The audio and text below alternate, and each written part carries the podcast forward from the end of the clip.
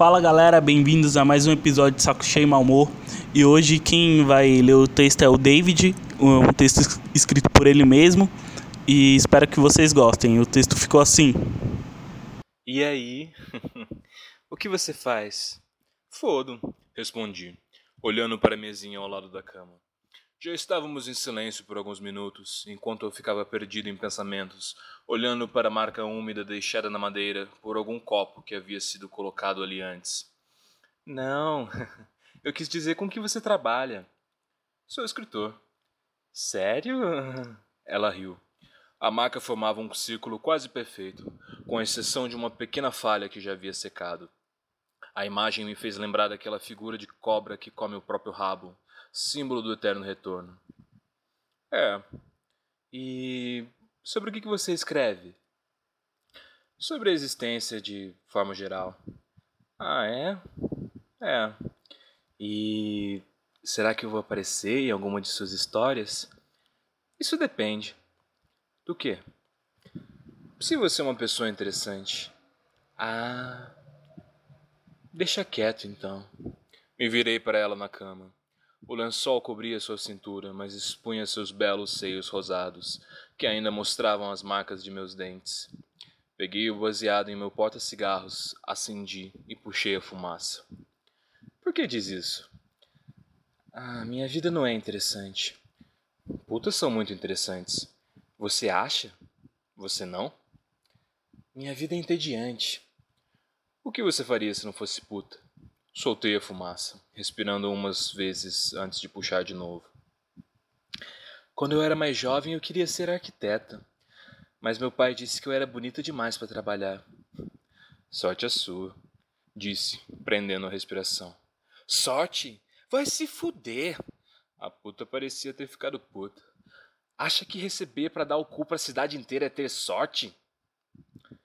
Putas são importantes, eu disse. Sigo soltando a fumaça enquanto olhava para o meu pau. Quando lugares não têm putas, o número de estupros aumenta. Seu cu já deve ter salvo muitas vidas.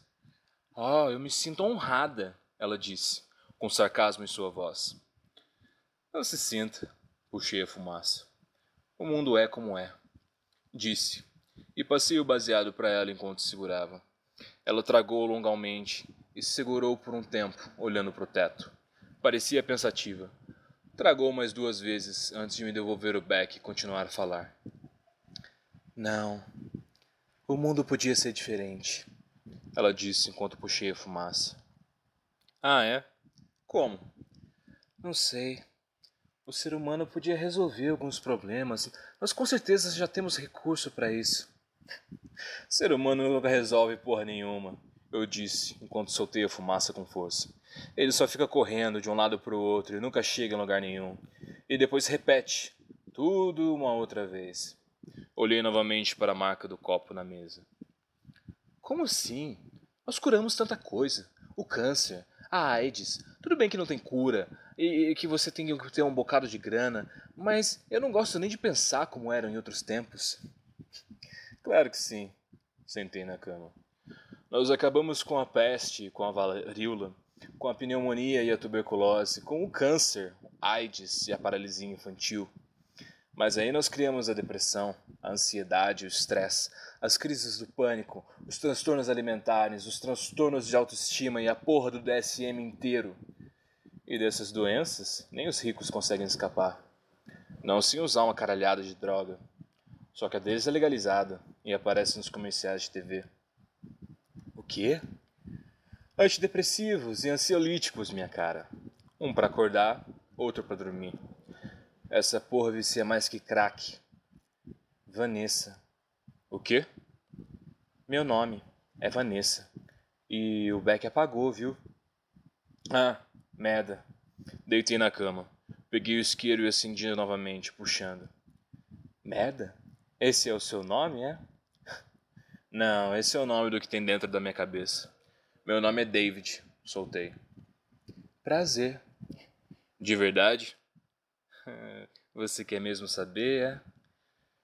Eu quero é dormir. Traguei profundamente e passei o beck para ela. Ah, essa merda sempre acaba comigo. Você ainda tem meia hora, viu? Vanessa, né? Não. Eu tenho todo o tempo do mundo. David Conatos.